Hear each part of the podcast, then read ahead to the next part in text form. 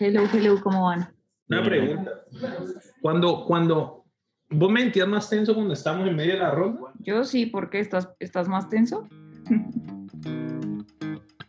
Hola, aquí Juan Pablo Ramírez de Naranja Media y bienvenidos al séptimo episodio de la segunda temporada del universo de Trora. Es decir, ya llevamos seis episodios narrando el camino de Trora para ser enormes, o bueno, la verdad, para ser más claros, narrando la búsqueda del camino para ser enormes, y entonces les contamos cosas como que el ecosistema de capitales estaba un poco loco. Mica, salí a levantar, huevón, salí a levantar, el mercado está loco, yo no quiero jugar a esa mierda. Cómo después de muchas discusiones nació un equipo nuevo llamado Libertas, Libertas al principio era como ese equipo que hacía experimentos raros allá en la esquina de Trora y que de mil, de mil experimentos alguno tenía, que, alguno tenía que triunfar. y por qué después de muchos experimentos y muchos fracasos llegan a la conclusión de que en WhatsApp hay algo grande. Yo uso WhatsApp para todo, yo ni siquiera uso correo. Y como después de otra racha de fracasos llegan a una idea que pinta bien. Y Esteban le hizo todo el sentido del mundo. Entonces ve, aquí hay algo. También les contamos la historia de Subsign, una empresa que Trora quería adquirir y les explicamos que para que eso ocurriera necesitaban levantar una nueva ronda de inversión. porque si no, no, ten- no tendrían el dinero para comprar una otra empresa. Ahora, en mi opinión, aquí comienza a converger todo lo que les hemos contado, todo apuntando a la necesidad cada vez más clara de levantar esa ronda. Hay que levantar en falso es un error. Nosotros salimos a levantar ahorita y no podemos levantar. Y la próxima va a ser más dura. Mucho más dura. Entonces, con la analogía de fútbol y el partido, los minutos van acabando. A nosotros nos quedan 14 meses, ¿sí o no? Pero uno tiene que salir a levantar por lo menos con 6. O sea que tenemos que 8 meses para figure this shit out. O si no, vamos a estar, una- o para llegar a break-even o a ver qué putas hacemos. Eh, el mercado, duro. Mercado Libre, joda y joda y todo el mundo reclutando internacionalmente, el equipo nosotros bueno, entonces se nos va a robar a la gente. No vamos a poder hacer el aumento de salarios. Vamos a estar en una posición mucho más dura, ah, mucho más dura, porque vamos a tener un equipo menos motivado, parte buena, buena del equipo, 4, 5, 10 personas out. No vamos a poder estar replenishing como ese equipo de, de otra gente crack y vamos a tener un equipo cansado y ojalá funcione esta vaina del onboarding de WhatsApp. Pues si no funciona, marica, no sé qué vamos a hacer. Y si llega a caer el mercado, no llevo el putas. O sea, ahí sí no llevo el putas. Entonces, para poder seguir con esta historia, necesito que entiendan muy bien de qué se trata esta nueva idea de WhatsApp. Y para eso voy a hacer un recuento rápido. Ya les explicamos que el segundo gran producto de Trora, Digital Identity o identidad digital, lo que hace es saber si alguien es quien dice ser de manera remota, o sea, digital. Y entonces voy a usar el mismo ejemplo que ya usé. Si yo quiero sacar una tarjeta de crédito pero no quiero hacer fila en el banco, entonces descargo una aplicación, lleno unos datos y eventualmente ellos necesitan validarme, o sea, saber que yo soy yo y por ley me van a pedir una foto de mi documento y después me van a pedir que me tome una foto o incluso un video dependiendo del nivel de seguridad. Y aunque esto es increíble, o sea, aunque es increíble no tener que ir a hacer fila, pues hay gente que no lo logra. Hay personas que no son tan hábiles con la tecnología y entonces no terminan ese proceso. El tema es que no terminar ese proceso se traduce en usuarios o en clientes perdidos. Pues bueno, la idea de Libertas era usar toda la tecnología que ellos ya habían desarrollado, pero que lo puedo hacer por WhatsApp, que lo sabe usar hasta mi abuela. Entonces, simplemente alguien te va preguntando cosas, alguien que puede ser una persona o un bot, no importa, alguien te va preguntando cosas y te va guiando dentro del proceso, entonces interactúas, te preguntan, respondes, te vuelven y te preguntan, básicamente es una conversación. Entonces mi abuela puede simplemente por WhatsApp llegar, eh, le escribe un bot, le pide los datos, Posiblemente tu documento, tu foto o bueno, otros pasos escribe un texto por WhatsApp, un video, o sea, alguna, algo muy familiar para todo el mundo, especialmente en Latinoamérica. ¿no? WhatsApp Onboarding se había alcanzado a formar como idea, no tanto testearla en el mercado ni nada, simplemente como ahí hay algo, por aquí podríamos irnos, empecemos a hablar ya de eso como una solución independiente de lo que veníamos construyendo. Y a la semana es que ya sí empiezan a, a irse como con, con la ronda. Este producto de WhatsApp tiene todo que ver con la ronda porque aunque esto era una idea madura, pero todavía una idea, en Trora decidieron que WhatsApp va a ser como la base para la ronda. O sea, nosotros vamos a levantar porque WhatsApp va a funcionar. Y esto es una promesa que yo estaba seguro de que íbamos a poder lograr, porque no tenía ni puta idea, porque hay que ejecutarla. Cuando dijimos, esta es la estrategia, esto es lo que vamos a hacer, había una promesa que íbamos a poder hacer eso. Yo estaba seguro que el equipo podía hacer eso, pero pues ni idea, ¿sí me entendés? Entonces salir a hacer eso es muy, es, es arriesgado. Es, es, es tenerle mucha confianza al equipo y creer que las hipótesis de uno son verdad. Con esto claro, hablemos de la ronda.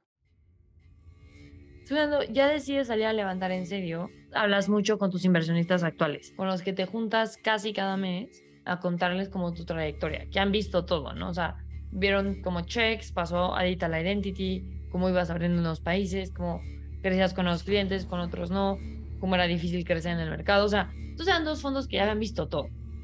Eh, y eran dos fondos a los que les habíamos dicho, bueno, o sea, estamos probando una estrategia, una nueva estrategia, una nueva estrategia, que fue la de WhatsApp en su momento. Entonces lo primero que uno hace es hablar con los inversionistas actuales y les dice, ve, quiero salir a levantar plata, wink, wink, ¿sí o no?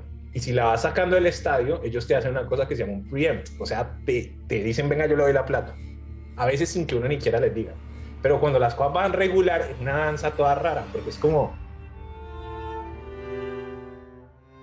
¿Y, y me quieres invertir o no? Porque apenas uno sale a mercado, lo primero que te van a preguntar los demás es, ¿y tus inversionistas actuales qué?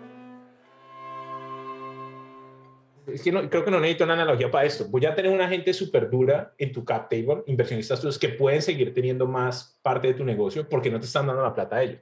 Entonces, la primera llamada con Kasek y, y, y, y Axel fue, weón, queremos comprar Sapsign por esto y esto y esto y queremos salir a levantar plata. ¿Ustedes estarían interesados? Esa pregunta bon, da un miedo el hijo de puta porque uno no sabe qué van a decir. Kasek dijo que se prefiere esperar, que como que sentía que damos poca atracción con este nuevo producto, como que no la tenían tan clara. Y Axel dijo, no sé si se lo recomiendo o no, pero como quieran. Entonces estábamos como, sí, pero no. Y cuando hablas con otros fondos, lo primero que te preguntas es qué dicen estos manes. Y yo me sentía muy estresado porque me toca decirles, van a invertir, pero queremos traer otro partner. Es verdad que uno prefiere tener más gente, o sea, supongamos que casi que Axel me hubieran dicho, te hacemos toda la ronda, yo igual salgo a mercado y busco un tercero. El, argumento es verdad, pero no estaba buscando un tercero porque le había dicho a ellos que no, estaba buscando un tercero porque solamente tenía la mitad de la ronda. Axel volvió a pedir como revisar los números, revisar la estrategia, le explicamos más de la idea de onboarding por WhatsApp. Él es gringo, entonces le tenemos que explicar mucho la estrategia de WhatsApp, ¿no? He's a super smart guy, pero vive en un mundo en donde se usa SMS y Facebook Messenger. O sea, no, no es tan trivial como para la mayoría que está escuchando esto, que es como, ah, WhatsApp, Claro. lo uso todo el día. O sea, si de por sí te causa conflicto, imagínate a él, ¿no? Eh, pero Rich siempre ha sido uno de, o sea, de nuestros investors favoritos y más porque es completamente directo, o sea, es muy honesto, no, he doesn't bullshit you. Y básicamente lo que Rich nos dijo fue como, no, yo creo que sí voy, eh, pero busquen un lead. Eh, las palabras no necesariamente fue busquen un lead, fue como yo voy con tanto, eh, más o menos. Mm, me avisan cuando tengan el resto de la ronda armada. Es como, ah, bueno. Hay una gran parte en esto que te contaba de los preparativos de ronda, que es qué números van a necesitar y luego empezar a construir el network. Empezar a hablar con gente, con fondos que te conozcan, put yourself out there. Empezar a hablar con otros founders para que generen goodwill tuyo, que le cuenten a sus fondos de Trora, que te puedan hacer el intro. Si estás al final del día construir una estrategia CRM en general, que es busca los leads, para cuando tengas las primeras conversaciones serias, ya no estén dudando de ti, que duden de tu producto y de tu empresa, pero no duden tanto de ti. Y las siguientes conversaciones se hagan más fáciles. Lo que hay detrás de todo esto es que tienes muchísimas reuniones. Eh, muchísimas reuniones, unas iniciales, unas más grandes, unas de producto, unas de números. Y aquí lo que hacíamos es generalmente Daniel hacía la primera reunión, a veces la hacíamos juntos, a veces la hacía él. Teníamos un tracker completo, o sea, lo va a hacer, lo va a hacer bien. Tenemos un tracker completo con quienes queremos hablar, hacemos el outreach, pedíamos las intros. Para el final no se te puede olvidar que, obviamente, we are for founders. Era como, bueno, mínimo, vemos una segunda. Generalmente lo que yo hacía más era La segunda reunión es el deep dive de producto. Este es un deep dive muy grande porque además les tenías que medio contar ahí de WhatsApp. Y cero era trivial, o sea, nuestro deck lo que tenía difícil, nuestro pitch, era, te estaba yo convenciendo que WhatsApp era lo que iba a cambiar el mundo. Yo tenía fe absoluta de la estrategia de hacer onboarding por WhatsApp, tenía fe absoluta, pero convicción absoluta por estar hablando con clientes. Pero cuando hablaba con los VCs, es como, bueno, mostrame. O sea, listo, tenemos unos números acá, pero esto está recién empezado. Ah, tenés números buenos. Y por eso yo jodía a Libertas todo, digo, puta, ellos, huevón, tráeme 30 clientes donde esta bien está creciendo como un puta y todo está súper bien y levantamos toteadas de la risa. Me traes 20 experimentos yo quiero con esa mierda. O sea, me toca decirle, prometeme, te juro que esto va a funcionar. ¿Y quién te va a dar a vos 10 palos porque te juro que va a funcionar? Te los da nadie. ¿Sí me entendés? Y eso era un poquito la, la situación en la que estábamos. Y todo el hijo de puta mundo y tu mamá nos empezaba a decir que no. O sea, no todos dieron que no. 40, 50 fondos. Fácil. Y es por obvias razones. Es porque hicimos una estrategia hasta ahora, cambiamos la estrategia por completo y queremos que nos paguen una plata para la nueva estrategia que no hemos demostrado que funciona.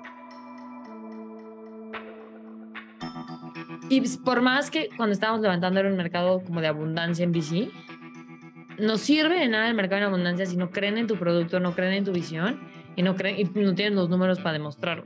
¿Vos le darías plata a una empresa con una nueva estrategia que no has demostrado que funciona? Yo no. ¿Me entendés? Entonces, ese era el, ese era el como el, el salto alto, esa era la barra que había que superar. Y era una barra bien difícil de superar. Pero sí, Paz y Libertas te mostraba, yo pues el equipo, y mostrábamos números de esta vaina ya está funcionando, entonces le podía hacer un pitch a los inversionistas de, ve, esto ya está funcionando. Somos acelerados y queremos meterle candela a esto ya. Puedo invertir ahora o puedo invertir después, pero si es después, esto va a ser carísimo. Si es ahora, créeme, Y como somos un equipo competente y nos presentamos bien y Maite hace pitches súper buenos y todo, nosotros tenemos una reputación de ser un equipo competente que no ha encontrado Product Market Fit. Entonces si les decíamos, hey, puede que encontremos Product Market Fit, de pronto nos invierten. Y era más o menos ese el baile que estábamos haciendo. Por esta razón, mientras Daniel y Maite empezaban a reunirse y a reunirse y a reunirse con inversionistas, al mismo tiempo había un equipo en Trora tratando de tener los números que justificaran que WhatsApp efectivamente tenía sentido. De aquí a, creo que era como un mes y medio, tienen que tener 100 pilotos andando, 100 pilotos. No solamente interesados, firmados, sino ya integrados y utilizándonos. Yo me acuerdo, era un tracker de salga y busque posibles pilotos y era todas las tardes nos reuníamos 30 minutos para ver si la gente había conseguido posibles pilotos. Porque inicialmente, ahí me, bueno, me devuelvo, inicialmente nos dijeron fue traigan pilotos a lo que marque para demostrar que hay compañías o, o empresas que encuentran valor en esto. ¿Y qué hicimos nosotros? Listo, empezamos a ofrecer pilotos gratis, pruébanos durante uno, dos meses. Ya luego cambia el enfoque y ya nos dicen, no, no queremos que seamos gratis. De aquí en el factor adicional de que no solamente les suma valor, sino que están dispuestos a pagar por ello, que son dos cosas diferentes. Tener clientes no pagos no es lo mismo que tener clientes pagos. El willingness to pay es lo más difícil de lograr de un producto. Entonces ahí nos dicen, quiero pilotos y pilotos pagos de, de, pues, de empresas en toda Latinoamérica. Entonces yo creo que ahí fue cuando se tomó la decisión, como esta vuelta tiene que tener clientes reales, tenemos que salir a probar con empresas que estén dispuestas a probar con nosotros, porque igual pues a ninguna empresa le dijimos este producto ya está inventado, sino estamos probando una hipótesis. Y cuando eso empezó a pasar, que empezamos a ir a muchas reuniones con, con clientes, la reacción innata del cliente es, esto es una nota, hay que hacerlo ya. Y pues yo desde el principio he acompañado reuniones para background checks, para validación de documento y pues vendemos, claro que vendemos, nuestros productos son muy buenos, pero, pero creo que en este la gente como que le brillaban los ojos, decían como, wow, yo, este es un canal que no tengo, que obviamente todo el mundo tiene, que decían, no tengo que abrirlo. Se le abrían los ojos y decía, esto es exactamente lo que necesitamos, claro que sí, eso va a disminuir el costo, eso lo podemos meter y las personas eran mucho más atentas y receptivas en probemos esto ya. O sea, yo me acuerdo que hubo semanas, yo ahí, de ahí creo que salió una amistad con unas, con unas personas más cercanas a mi Antrola porque era de ventas y era que íbamos a reuniones y era cierre tras cierre, tras cierre, tras cierre. Entonces, como eso de que la gente no, no entendiera bien ni ellos qué querían hacer con WhatsApp, pero que lo quisieran tanto, como que yo decía, ahí definitivamente hay algo. Sin embargo, Muchos clientes emocionados no son necesariamente muchos clientes andando. O sea, ah, literalmente en ese momento teníamos casi que un mes para llegar a los 100 pilotos, un mes. O sea, eso implicaba que casi que el cliente te dice que sí, el día siguiente tenían que estar mandándonos un flujo, a, lo- a la semana siguiente ya tenía que estar haciendo las primeras pruebas. Y si te pones a pensar, nosotros estábamos dispuestos a trasnochar, a no tener vida por hacer eso, pero tú le estás pidiendo al cliente que también lo hiciera. Porque el cliente es como, oye, pero pues a mí me da igual si sale en un mes o dos meses, porque me voy a, porque quieres ahora que yo te ponga todo mi equipo tech o que dedique un montón de recursos para que esto se mueva tan rápido. Yo tengo otras prioridades, tengo roadmaps, esto lo va a incluir, pero no puedo, ya, ya, ya. Hay un documento, allá hay al menos 100 registros, pero tú vas a ver 100 registros que, listo, sí aceptaban, pero para que pasaran las otras etapas ya de, de integración y de lanzamiento se demoraban. porque a veces también el cliente tiene interlocutores internos. Entonces también era, siéntese con A, pero ven que le conté a este, entonces siéntese con B, pero entonces seguridad quiere ver, entonces siéntese con C. Y el cliente, no, pues yo no sé cuál va a ser el flujo conversacional, entonces no, pues te lo hacemos, venite, hacemos tu flujo conversacional, te creamos un personaje, o sea, lo que sea, hola, me llamo Carolina de Agrap, te quiero ayudar con todo, entonces el cliente decía, listo, dale, y se lo hacíamos, no, es que no me gusta, vuélvemelo a hacer, entonces, bueno, uno ahí pues con toda la mejor actitud haciéndole el flujo, y después, no, es que no tengo línea de WhatsApp, no importa, nosotros te ponemos la línea desde Trubora, no, pero es que dice Trubora y yo quiero que diga el nombre de mi compañía, y nosotros, sí, pero es que no está verificada, la idea es que esto sea un piloto, y ya cuando trabajes con nosotros, te ayudamos a gestionar tu propia línea verificada, por ahora podemos poner tu logo, no, entonces, entonces era como que convencerlos y, y yo- no- uno decirles, mira, solo lanza y vas a ver que va a ser increíble, o sea, lanza a tus clientes y este proceso va a ser increíble. Y pues jugar con esos blockers era súper estresante porque yo venía a una reunión el lunes y decía, este cliente ya me dijo que sí, y con el estrés de Daniel encima de no va a sentar con, con gente, por favor, ¿cuán- cuáles son los resultados. O sea, era como estrés por todos lados, tratando de responderle a los clientes eh, mientras construíamos algo para tenerles algo y también mostrándole resultados a Daniel de cómo el mercado sí estaba respondiendo positivamente y que él se sintiera cómodo y tranquilo expresándolo obviamente en la ronda. Daniel todos los días era, ¿ya hablaste con el cliente? No, le escribí ayer y no me ha respondido. Pues le vuelves a escribir hoy. O sea, eso hay que sacarlo. ¿Qué, ¿Cuál es que te preocupa? ¿Ser de intensa? Yo soy más intenso. Anda ahí, escribirle, enviarle el correo, llamarlo al celular si es necesario. Y uno es, pero es que me estoy sentando con los clientes y no quieren integrarse. Entonces me decía, marica, resuelve, eso no es problema mío, resuelve.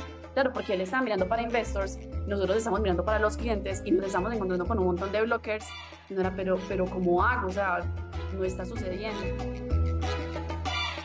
Volvamos a Daniela Maite en la ronda.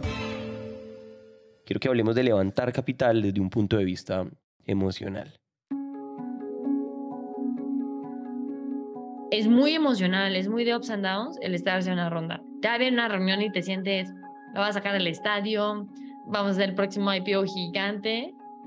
La siguiente hora te destruyen porque los inversionistas es ay, bueno, estuvo linda tu idea, May, gracias por el tiempo. No, como, esto no va a funcionar por X y Z, ¿cómo no pensaban esto? Cero creo en su habilidad de ejecutar, pésimo equipo, chao. Así, o sea, sí, te dan feedback muy directo que sí aprecias, pero es difícil de escuchar. Entonces, así como en una reunión te sentiste que eras el siguiente unicornio, en la siguiente reunión decías, ya, esto se acabó. O sea, no estoy convenciendo al que tengo que convencer y me están diciendo unas personas muy inteligentes que mi empresa o mi idea no vale nada. ¿Cómo puedo decir esto bien? Primero, yo no le deseo esa mierda a nadie. Eso es como tener una enfermedad, es una gonorrea. Eso es la peor versión de uno mismo. Voy a pensar varias formas de explicarlo.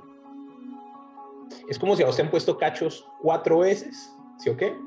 Y después uno tiene un novio nuevo, una novia nueva, y empezás a ver como síntomas de peligro. O sea, ese, ese, ¿sí me entendés? O sea, como uno, como uno está todo el día como on edge, como marica, como con una desconfianza, como es algo así. O, o es como el impostor syndrome por 18. Eh,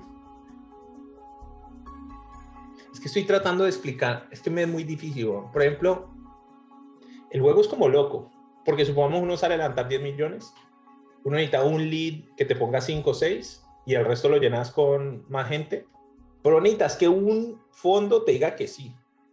Vos necesitas que 100 te digan que sí. De hecho, no ganas prácticamente nada si 100 fondos te dicen que sí versus uno. Desde la perspectiva de negocio, desde las perspectivas psicológicas, weón. cuando uno sale y le dicen que no, y le dicen que no, y le dicen que no, yo creo que eso se siente como pedirle matrimonio a alguien todas las semanas y que no le digan que no, weón. O sea, es así de feo. ¿Sí me entiendes? Es pega la autoestima, uno devuelve bravo y los mecanismos de defensa que a veces uno tiene como founder son más infantiles. O sea, mucho de lo que hace uno como founder es que lo toma personal y entonces uno genera sensaciones negativas frente al otro. Es un hijo de puta. Ese man es un hijo de puta. Es que no entienden, no ven lo que nosotros vemos. ¿Me entiendes? Como uno lo toma personal, uno en vez de decir, pues puta, de pronto hay algo en mi negocio que no funciona, o de pronto hay algo que no, que no da, es más fácil decir, es man es un hijo de puta. Sí es una curva de emociones mucho más grande que en un día normal. Y acordate además que cuando uno está fundraising, uno siente que todo es una mierda, todo es oscuro. La misma compañía, cuando alguien te acaba de decir que no por la mañana o que no le interesa tu negocio, es oscura cuando alguien te dice, oye, esto me gusta mucho, es clarita. Entonces, como yo estaba viviendo en un mundo de oscuridad, es como si tuviera gafas de depresión. Agregarle que mi esposa estaba recontra embarazada, está teniendo el peor embarazo del mundo. Hay gente que le da como morning sickness, que, que, que vomita por la mañana. Vi vomitaba mañana, tarde y noche. No dormíamos porque entonces le dolía. No, suera. Uy, no, yo. Y me acuerdo que yo sentía si yo no organizo este chuzo y no levantamos, no voy a poder mantener a mi familia. Todo esto se ha ido para el carajo. Voy a ser un papá y voy a ser el peor papá del mundo, no va a poder dedicar una hija, no llevo el putas. Esto no es real, eso es uno pensando como las peores cosas que puede pensar y no me considero una persona particularmente pesimista. Entonces, métete en ese, en ese mindset. Uy, no, uy, no, no, yo no quiero acordarme más de, es más, no hablemos más de esa mierda que no me quiero acordar. Es muy estresante digamos que cuando Trora estaba en ronda, era muy evidente que Daniel estaba un poquito más, es que no estoy seguro qué palabra usar. ¿Qué palabra usarían? Yo te diría que estaba como, mi mejor definición de Daniel en esa época, como un caballo corona carrera. Solo tenía ojos para esto y no había nada más importante. Él no podía entender cómo había factores externos que podían cambiar su carril y su camino. Entonces, eso sí era muy difícil. Sí, Daniel en esa época era como lo único que le importaba y como que se volvía más cortante en sus respuestas, definitivamente. Sí puedo entender cómo el equipo lo veía como, mira, mí no me toques, obviamente. Cuando reaccionabas, o sea, Daniel tuvo como una semana donde reaccionaba mal a todo lo que uno le dijera. Daniel estaba que, que, que mataba a alguien. Entonces, cuando veía cualquier mínimo signo de que alguien estaba desalineado con lo que convenía para Trora, el man explotaba. Y justamente, pobre Paz. Cuando uno está levantando una ronda, es como cuando un equipo de fútbol está, ponele, en cuartos de final y está perdiendo un partido, ¿sí o no? Empezás a hacer las cosas bien y empataste el partido y ahorita te da penales amigos del fútbol. Esto se va derechito a los penales.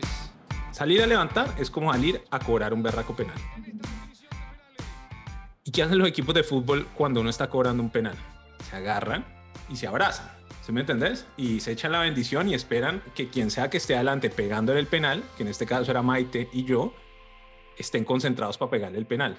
Hay unas cosas que uno no necesita y aquí la analogía no es buena, es perfecta. ¿Qué futbolista que está en el centro va y le genera tensiones, estreses o frustraciones al que está cobrando el penal? Nadie. ¿Qué motivos son razonables para distraer a quien está pegando el penal? Viene un asteroide, ¿sí o qué? Va a destruir todo el estadio. Alzar la mano, le decís, hey Maite, hey Daniel, nos vamos a morir, por favor salgamos de aquí y no se va corriendo. Cualquier otra razón no es una razón válida para pegar un penal. Punto. Ese, esa claridad mental no la tienen generalmente el equipo porque no están viendo los estreses y los stakes tan altos de las reuniones cuando uno está en la etapa avanzada de fundraising. Agregarle que vos llevas toda la semana practicando pegarle al penal y no haces sino fallar. No has podido meter un berraco penal pero no hay nadie más que le pueda pegar, solamente le puedes pegar vos porque en las reglas de este torneo tiene que ser uno. Todos esos nos que te vienen diciendo los fondos lo hacen a uno sentir inseguro. ¿Será que yo soy tan mal futbolista? Esa cancha parece una cancha de, de- de este fútbol 3 que es de un metro por unos 50, ¿sí o no? Entonces cuando vas caminando hacia pegarle al penal decisivo de esta cuartos de final del mundial, uno está lleno de inseguridades. Y aquí es donde la gente que es muy buena para levantar capital y la gente que es muy buena de tener resiliencia y positivismo y todo eso, eso ayuda tanto. Porque hasta cuando uno está vuelto mierda, y no hay otra forma de describirlo, tiene la, como la cabeza para hacerlo concentrado. Y si tenés un equipo atrás que lo que te está es que te está desconcentrando o te está, eh, son cosas locas. En ese contexto te empiezan a pasar cosas locas. Una, una persona muy cercana a mí me amenazó que si no le doblaba el salario se iba de la empresa. Y esto cuando voy caminando a pegarle al penal. O sea, se da cuenta que tengo la reunión a las 10 y a las 9 y media alguien me sale con eso. Eh, otra cosa que, que nos dijeron que fue interesante fue que eh, había una pelea entre dos desarrolladores por cosas absolutamente personales y uno estaba eh, amenazando para renunciar a los 10 minutos de pegar el penal. ¿Sí o no? Entonces uno lo que hace es que cierra el Telegram. Vamos, le pego a este penal en particular ¡Tiró afuera! ¡No se puede creer! y me lo como. Porque nos encanta un poco de cosas, no sé qué, no pego en el palo, o sea, pifiado, 20 metros por encima del, del balón, salgo de la reunión y me llega un mensaje de nuestra queridísima Paz diciendo, El contexto es así de, o sea, el primer contexto es que es importante, es verdad. Yo llamo a Daniel en el 2020, eso fue hace un montón, que yo quería, pues que si yo no tenía que trabajar a la oficina, pues yo quería trabajar remoto y cuando pasara la pandemia, si podía trabajar desde cualquier parte del mundo. Él me dijo, sí, yo te apoyo y Daniel fue uno de los que más me apoyó para salir, pues como hacer todo un viaje de meses por diferentes partes del mundo. Entonces agarró sus ahorros y empezó haciendo un tour que si mal no recuerdo empezó en Miami, después fue un poco de ciudad en Estados Unidos, se fue en San Francisco, como para que tengas una idea, en San Francisco quedó en el apartamento de nosotros. Yo me fui, ya llevaba como cuatro, pues, cuatro meses aproximadamente en Estados Unidos y ahí pasaba a Europa. Llegué a Europa, primer mes en, en, en Barcelona, que ahí fue cuando pasó todo eso, es como octubre, ya estábamos en ronda. Y una amiga mía iba a Portugal y yo dije, pues me quiero, quiero sacar una semana, me voy para Portugal y ahí sí no puedo trabajar porque no tengo cómo conectarme. Pero pues acá contexto, o sea, uno, yo nunca había estado en una ronda, dos, creo que nunca había sacado vacaciones tampoco, pues como que es que yo no tampoco soy muy buena comunicándome con Bilbao. Él no tiene toda la culpa, o sea, él es acelerado y yo soy mala comunicándome. Yo estaba hablando con él como de la, de la en ese momento, incluso acá entiendo la historia, le estábamos hablando de toda la estrategia, me dijo, mándame un link y yo listo, y de una le mandé, Bilbao, quiero sacar vacaciones de una semana, desde el 8 de octubre viernes al 16 de octubre viernes, ¿lo ves bien? Pues ahí son cinco días hábiles. Yo decía, pues cinco días hábiles no es tan grave. Y el hombre leyó que yo me iba a ir 16 días la próxima semana. O sea, él tomó el 8 de octubre, lo tomó como dentro de 8 días y leyó el 10, 16 como 16 días hábiles. Eso sumaba como un mes. Yo no recuerdo la última vez que yo sentí tanto rencor. Porque no, no, no es, no es que estuviera molesto, tenía rencor. ¿Sí me entendés? Entonces yo dije, "Maya, la va a matar. La va a matar, la va a matar. Y normalmente cuando alguien me escribe o me dice una cosa y yo tengo una reacción negativa, por muchas horas de ir al psicólogo y todo eso, uno va aprendiendo como a no reaccionar. Porque uno lo ve todo con shit colored glasses, o sea, gafas color mierda, entonces uno como que se aguanta. Aquí yo creo que no había pasado un minuto y yo ya le estaba respondiendo. Acuérdate, mi contexto es, ya no ya vacaciones, pues ya trabajando y vacacionando un rato, estamos que nos vamos a morir, lo único que necesitamos son los números, no tenemos los números y una de las personas absolutamente líderes de sacar estos números adelante me está pidiendo dos semanas de vacaciones, me está pidiendo dos semanas de vacaciones, justo cuando vamos a estar haciendo el diligence del negocio, donde esos números parece que van a hacer la diferencia entre que nos den capital o no. Y ahí empieza Daniel. Lo que me gustaría que hiciera es, uno, este es el objetivo del negocio. Dos, así vamos. Tres, me siento cómoda tomando vacaciones. Dicho de otra forma, vos tenés unos objetivos de negocio, le estás pegando, andate a vacaciones. Si no le estamos pegando, ¿por qué me estás hablando de vacaciones? Porque si las cosas van listas, pues dale. Pero vos de supuesta líder sacando vacaciones en medio de una ronda es una ridiculez. Entonces, ¿qué va a pasar cuando no estés? Hay redundancia. Yo ahí me quedaba callada, yo estaba muy nerviosa. Yo decía, no.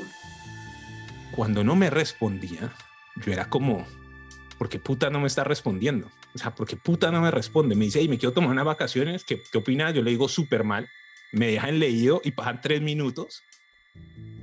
Y como le dejaba de contestar, me, me decía, respóndeme lo que te pregunté, porque tengo la Presión presión alta, alta. nada más de pensar lo cómodo del equipo que una líder mía se quiere ir de vacaciones en medio de la ronda.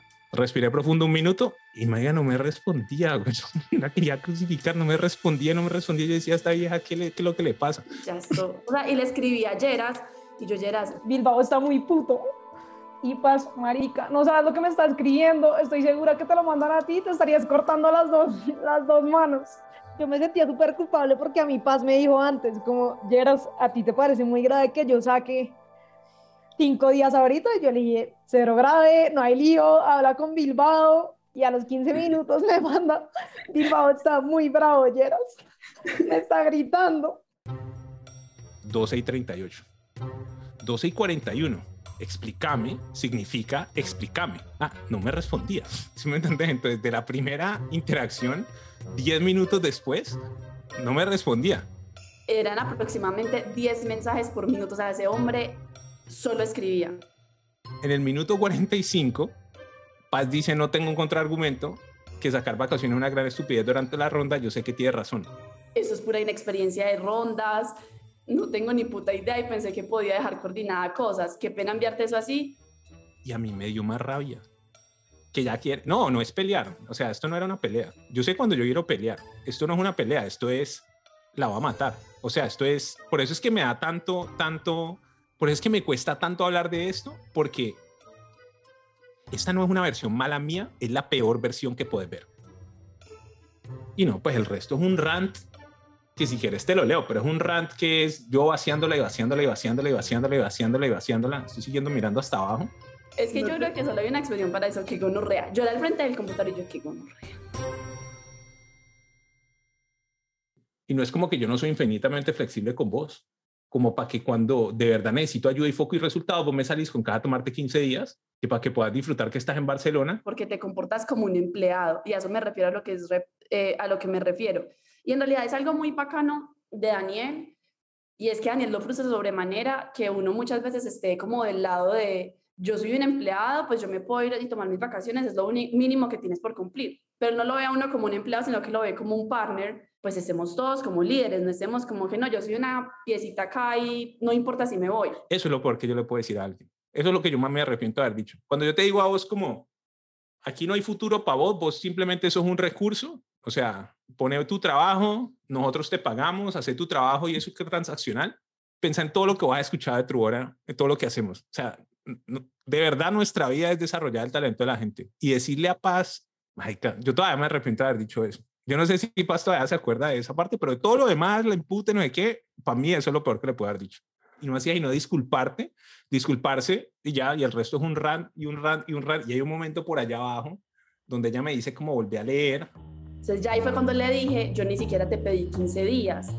Claro, como Telegram uno puede editar los mensajes, él se devolvió a leer y dijo, el mensaje no está editado. Es verdad lo que estás diciendo. Y digo, ah, puta, espérate. Y yo no lo podía creer que haya leído mal. Yo lo último que tengo con Paz es, ya cayó en cuenta. Como yo le decía, explícale, dile que pare, que te pare de regañar, dile eso, que eran cinco días y Paz ya, ya cayó en cuenta. Y empiezo a decir, uno, leí mal, dos, te interpreté, te malinterpreté y te mandé una vacía injusta. Estas dos cosas son ciertas. Te pido disculpas porque entendí que estuvo mal. Y yo después era pensando, marica, no puede ser. Todo el tiempo yo era pensando, no, marica. Y entonces ahí yo era muerto de la vergüenza y era pensando, marica, yo no puedo creer que yo reaccioné así. No puedo creer, o sea, leí tan mal, no puedo creer esto, no lo puedo creer, no lo puedo creer. Y después volvía y leía lo que yo escribía y era, no, marica. Y después leía a Paz disculpándose y más me sentía mal. Y el resto es, ay, hijo de puta. Ay, pues, no, no, no, no, no, no, no, qué pena, Paz, me disculpo, no, qué pena. Y Paz me decía después, no, igual te entiendo, yo sé que es mucha presión, créeme que siento un parte de presión. Y peor me sentía, güey, ¿sí me entendés? Porque yo ya había actuado mal. Ella había tratado de disculpar y de justificar, yo no la dejaba. Después me disculpo yo por actuar mal. Y ella es como, dale, te entiendo. Y peor me ¿sí me entendés? Y después de eso fue, yo decía, no, no es tan grave puta, puta, y después era hablando y hablando y hablando y hablando, eh, como, yo qué sé, 15 minutos más, y me acuerdo que yo me acosté ese día diciendo, yo el peor, yo el peor manager del mundo. Yo justo fui a almorzar con Daniel, apenas acababa de caer en cuenta de que la había cagado con paz, entonces sentó en la mesa y se cogía la cabeza, decía, no, es que lo que yo acabo de hacer es muy grave, es muy grave a nivel cultura porque ahora Paz va a sentir que no se, va a no se puede tomar ni cinco días para descansar. Y era, es muy grave, es muy grave. Recordé eso, recordé todas las cosas que he hecho mal en la vida que me, que me he dejado ganar de las emociones y he dicho, no, marica, yo no debería manejar gente. Eso fue lo que me, lo que me acosté sintiendo. Es más, cada vez en cuando cuando yo me emputo o hay una cosa que me afecta mucho, yo voy y busco el mensaje de, paz. Por eso es que cuando alguien me lo pide lo encuentro rapidísimo y por eso lo cuento públicamente, porque para mí esto es como tener una sombra pública que le, que le recuerde a uno el ridículo que hace. Ya. Cuando dicen que, que, ser, que ser fundador es solitario, a esos momentos en particular es a lo que se refieren. Y las amistades que nosotros tenemos entre fundadores es una cosa casi imposible de explicar. Las parejas ni siquiera lo entienden. Como que lo ven a uno y uno se mira y uno se tiene como un amor y un aprecio, es una cosa. Es porque uno pasa todos esos momentos de inseguridad pura y hay como tres, cuatro, cinco personas en las que uno confía. Hay muchos que no tienen en qué confiar. Entonces, uno sí es la peor versión de uno mismo cuando está levantando y cuando las cosas van mal. Pero también te mide el carácter. Entonces, mi conclusión franca es que en la peor de las situaciones, yo no soy un buen líder que si lo fuera no habría actuado así. Yo no trata de ser mejor y mejor y mejor, pero claramente no lo soy. Eh, hay gente que actúa peor, hay gente que vaya hecha gente y le importa un culo, hay gente que racionaliza, hay sociópatas, hay no sé qué, pero yo agarré a alguien core de mi negocio, malinterpreté algo que dijo, le metí una vacía que no es el fin del mundo, pero después cuando podía evitarlo, no paré. Eso es un fact. Eh, y se lo puedo achacar a la ronda. Obviamente, con ocho horas de sueño y una buena reunión, eso jamás habría pasado. Hasta le hago chistes, que son otras interacciones que hemos tenido. Em, pero, pero la ronda es una razón por la cual me sentía como me sentía, no es una justificación para actuar así. O sea, no, no se puede atar porque no es justificable. Yo tenía tanta vergüenza que no le conté a David y a Maite de eso. Como a los dos días le dije, Maite, hice una embarrada o sea, los dos días. Yo usualmente cuando hago una embarrada les cuento, o hay algo que es como peligroso, les, ni siquiera les quise contar de la vergüenza que tenía, porque me van a preguntar por qué hiciste eso y no, no ¿qué te va a decir? No tengo ninguna razón distinta de ser un idiota.